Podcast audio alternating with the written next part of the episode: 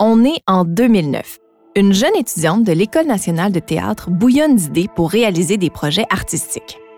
Elle en a assez que les créations des jeunes artistes soient toujours présentées dans des vieux sous-sols d'église. Je parle enregistrement. Là. Elle en a tellement assez qu'elle décide de fonder un festival dédié à la relève. Écoute, on tentait de faire la révolution du mieux qu'on pouvait avec euh, les cours qu'on avait à l'école. C'est Mélissa Larivière, la fondatrice du ZH Festival, un festival qui a donné une place à l'art émergent pendant dix ans à Montréal. La majorité des idées étaient en train de mourir dans l'œuvre parce que justement, il n'y avait pas d'espace, il n'y avait pas de moyens, il n'y avait pas de lieu. Donc, je me disais, ça serait le fun qu'on ait comme juste un lieu où on peut tester du matériel, puis avoir les moyens aussi d'aller au bout de l'idée. Et je voyais pas comment je pouvais faire ça tout seul. Et dans ma classe, il y avait une personne extraordinaire, un être magique qui s'appelle Benoît Rio, qui était différent de moi, mais en même temps très complémentaire dans le sens que moi, je pense que je suis une personne instinctive, mais dans le sens que j'étais plus éclatée puis pas folle, mettons. Mais Benoît était très cartésien, puis il avait un, regard aussi artistique qui, qui je trouvais qu'ensemble, on, devenait une espèce de transformer vraiment intéressant. On dirait pas que c'était broche à foin, mais disons que partir une entreprise, ça a son lot de défis. Il y a des échéanciers, mais on a tout appris ça vraiment sur le tas, tu sais, dans le sens que moi, j'avais pas de formation. Euh, puis encore là, des formations, moi, je pense que c'est le terrain vraiment qui t'apprend. Les concepts, c'est une idée. Euh, c'est fun de le savoir, mais, mais c'est vraiment en le faisant qu'on apprend. On était des bébés, là, dans le sens que on savait pas dans quoi qu'on s'embarquait. Puis, justement, enregistrer une entreprise, euh, il faut faire un CA. OK, comment ça? On n'avait aucune idée.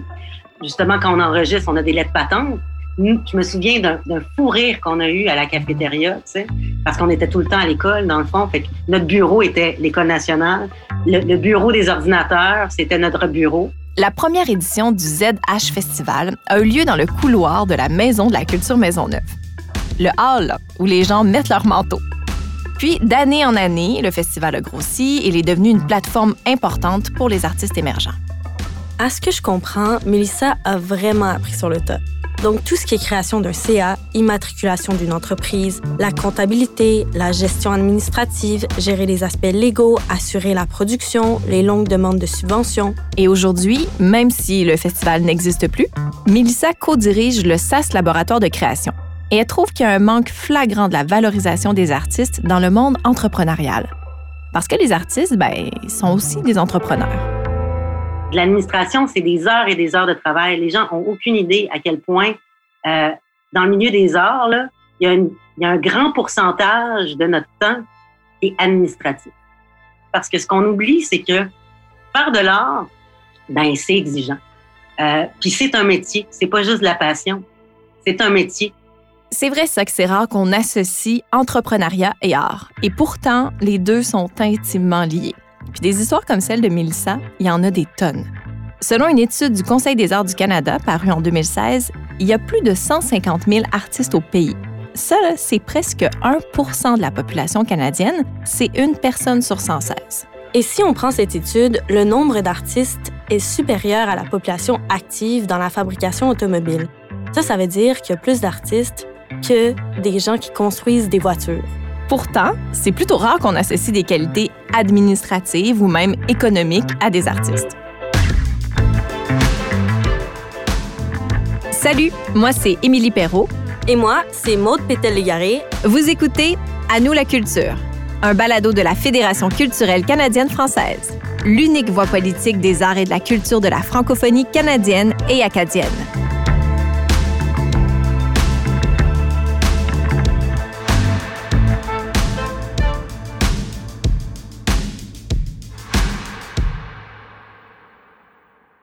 Souvent, les artistes ont besoin d'une structure pour réaliser leurs projets.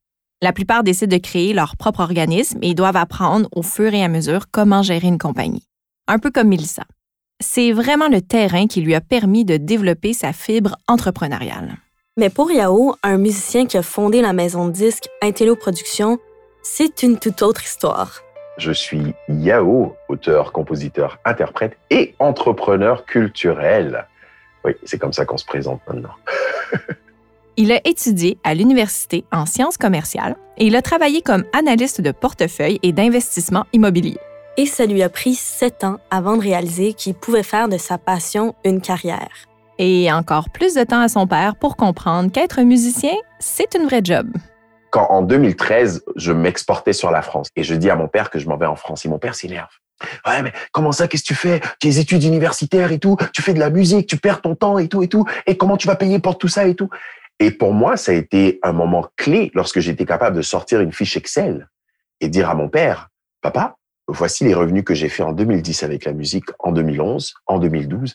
Voici mon projet, voici les rendez-vous que j'ai, voici comment je vais financer le voyage, voici combien ça va me coûter, et que j'étais capable de montrer ça à mon père. Et là, mon père, pour la première fois, me regardait et me disait, OK, c'est pas que mon fils veut faire de la musique. Non, mon fils est sérieux pour faire de la musique. Il a un plan, il a, il a une vision, il a une manière de fonctionner, il a une méthodologie aussi. Comme quoi, pour être artiste, ça prend de l'organisation. Et pour Yao, pour que ça fonctionne, il faut suivre une recette. Être artiste, c'est aussi un boulot. C'est un boulot comme tous les autres. Je dis être artiste, c'est comme être médecin ou c'est comme dire qu'on veut faire un gâteau. C'est la même chose. Il faut un plan. il te faut un plan. Et je rigole souvent avec cette anecdote-là parce que quand je parle à des jeunes artistes, c'est ce que j'utilise pour leur faire comprendre, de dire, bon, voilà, pour moi, être artiste, c'est comme être, faire un gâteau tu te dis, OK, qu'est-ce que ça prend pour faire un gâteau? Ben, La première chose que tu fais, tu trouves quel type de gâteau tu veux faire. Comme si tu veux être médecin, quel type de spécialité est-ce que je veux faire? Ensuite, tu vas en ligne, tu trouves la meilleure recette qui existe. Voici ce que ça prend pour avoir ce meilleur gâteau-là. Si tu regardes, tu n'as pas les ingrédients, ben, tu vas à l'épicerie, tu vas à l'école, tu vas chercher ces compétences-là. Pendant que tu es à l'école, tu découvres quelque chose. Pendant que tu es à l'épicerie, tu trouves le caramel. Ta recette ne dit pas caramel, mais tu aimes le caramel. Donc, tu prends le caramel, tu le mets dans ton panier et tu fais ta propre recette. C'est la même chose, cette même méthodologie-là. Être artiste aussi, c'est la même chose. Et j'ai compris que ceux qui vont le plus loin, quand j'écoutais les, autres artistes autour de moi qui allaient, ils, étaient organisés. Ils étaient professionnels, ils étaient à l'heure, ils étaient ci, ils étaient ça. Et je me suis dit, c'est ce que je veux faire. Si je veux avoir une longévité dans cette industrie, il fallait que je sois business, comme on le dit. J'aime ça, la métaphore de la recette du gâteau. Et c'est donc cette organisation-là qui lui permet de trouver son équilibre entre toute la gestion d'une entreprise et les moments de création. L'équilibre, justement, c'est un des éléments les plus prenants parce qu'en discutant avec Melissa et Yao, les deux s'entendent là-dessus. Ils doivent créer des bulles, des espaces dédiés à la création parce qu'il ne faut pas oublier que l'artiste, ben, pour créer, il a besoin d'espace.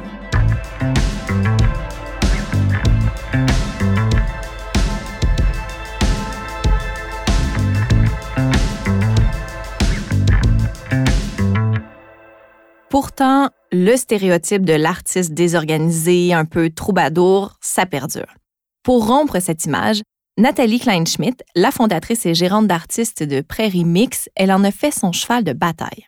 Vous allez comprendre pourquoi je suis assez passionnée. Je sens déjà que mon niveau de pression est en train de monter. Ce soir-là, elle va rejoindre des amis dans un bar. Et il y a quelqu'un qui m'a dit, mais Nathalie, tu fais une tête, qu'est-ce qui t'arrive?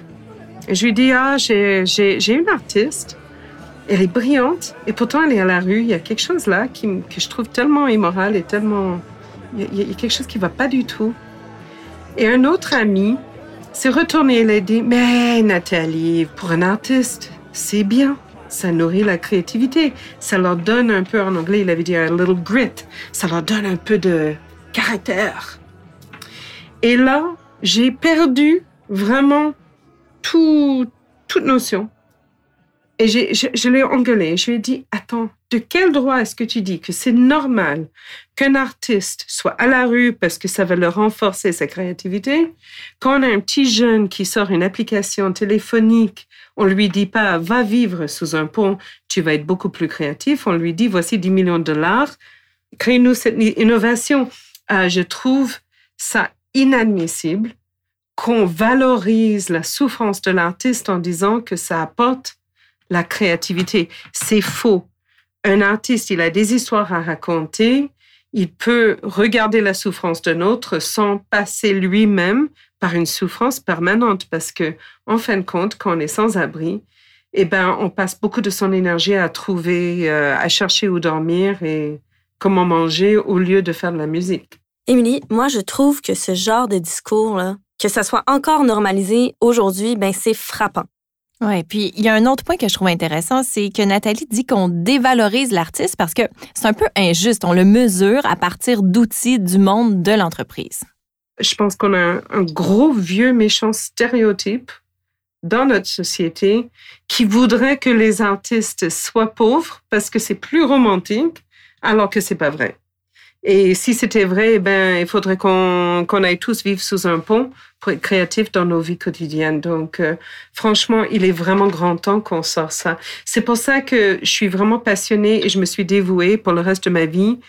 Je serai là pour donner aux artistes les outils qu'ils ont besoin pour être moteurs de leur vie, de leur carrière et de déterminer eux-mêmes leur réussite et la façon de, de l'atteindre. Moi, j'ai envie d'applaudir quand j'entends ce discours-là. Quand on y pense, au-delà de sa valeur intangible, l'art a aussi une valeur monétaire. L'art est consommé comme tout autre produit. Comme des souliers, par exemple. Yao s'en est rendu compte quand il travaillait dans un magasin de souliers et chaque mois, il recevait des disques du siège social pour attirer la clientèle. Et ça fonctionnait. Un jour, on était là et le magasin était vide. Et on était tous là, on se regardait en plein milieu de la journée. Et là, j'étais devant la porte. Et là, il y a un de mes amis derrière qui augmente la musique. Il aimait bien la chanson, il augmente la musique. Ce qui m'a marqué, c'était qu'il y avait un groupe de jeunes qui étaient dans l'allée. On était dans le centre d'achat, dans l'allée de l'autre côté, qui ont entendu la musique et qui se sont tournés et qui ont dit Oh, Foot Locker et qui sont rentrés dans le magasin qu'est-ce qui les a attirés? C'était la musique. C'est pour ça que c'est certains styles de musique dans certains magasins spécifiques pour attirer cette clientèle, la clientèle qu'on recherche, tu comprends? Donc toute l'analyse derrière ça m'a fait dire, en fait, c'est la musique. C'est pour ça qu'ils nous envoient. C'est travailler psychologiquement parce que les gens qui vont rentrer, qui vont aller acheter les chaussures à Foot Locker, écoutent ce genre de musique Voici comment on les attire. Tu j'étais là, je me disais, c'est fou, c'est fou, c'est fou à quel point on utilise la musique pour vendre tout, tout, tout, tout, tout, tout, tout, tout. tout. Mais est-ce qu'on réalise à quel point?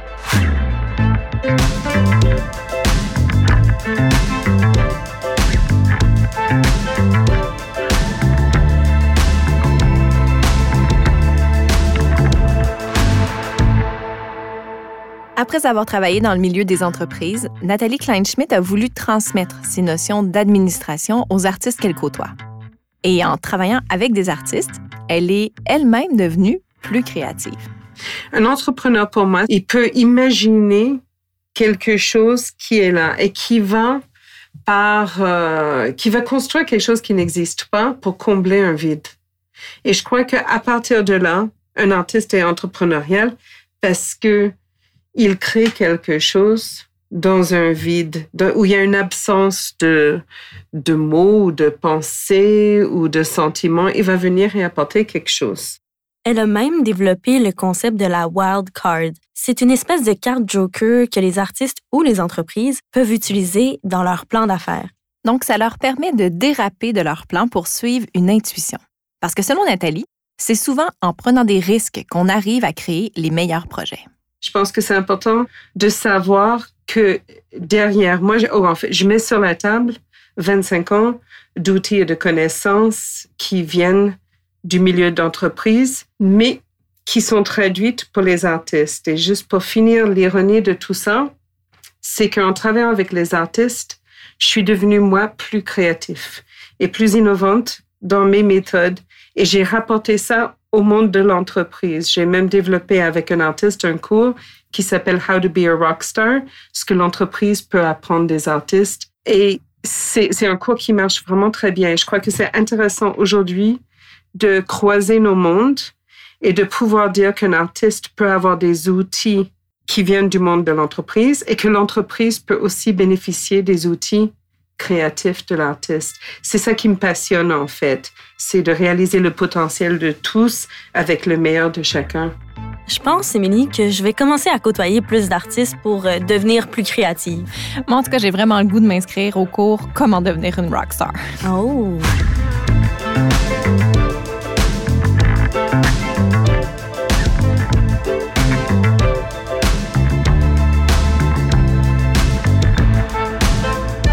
À nous la culture.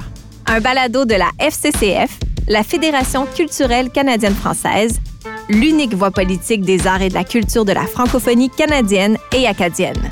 À la réalisation, Maude Pétel-Légaré. À la production, Stéphanie Lorrain pour Transistor Média. Je m'appelle Émilie Perrault Merci pour votre curiosité, mais surtout, merci de partager cet épisode avec vos amis.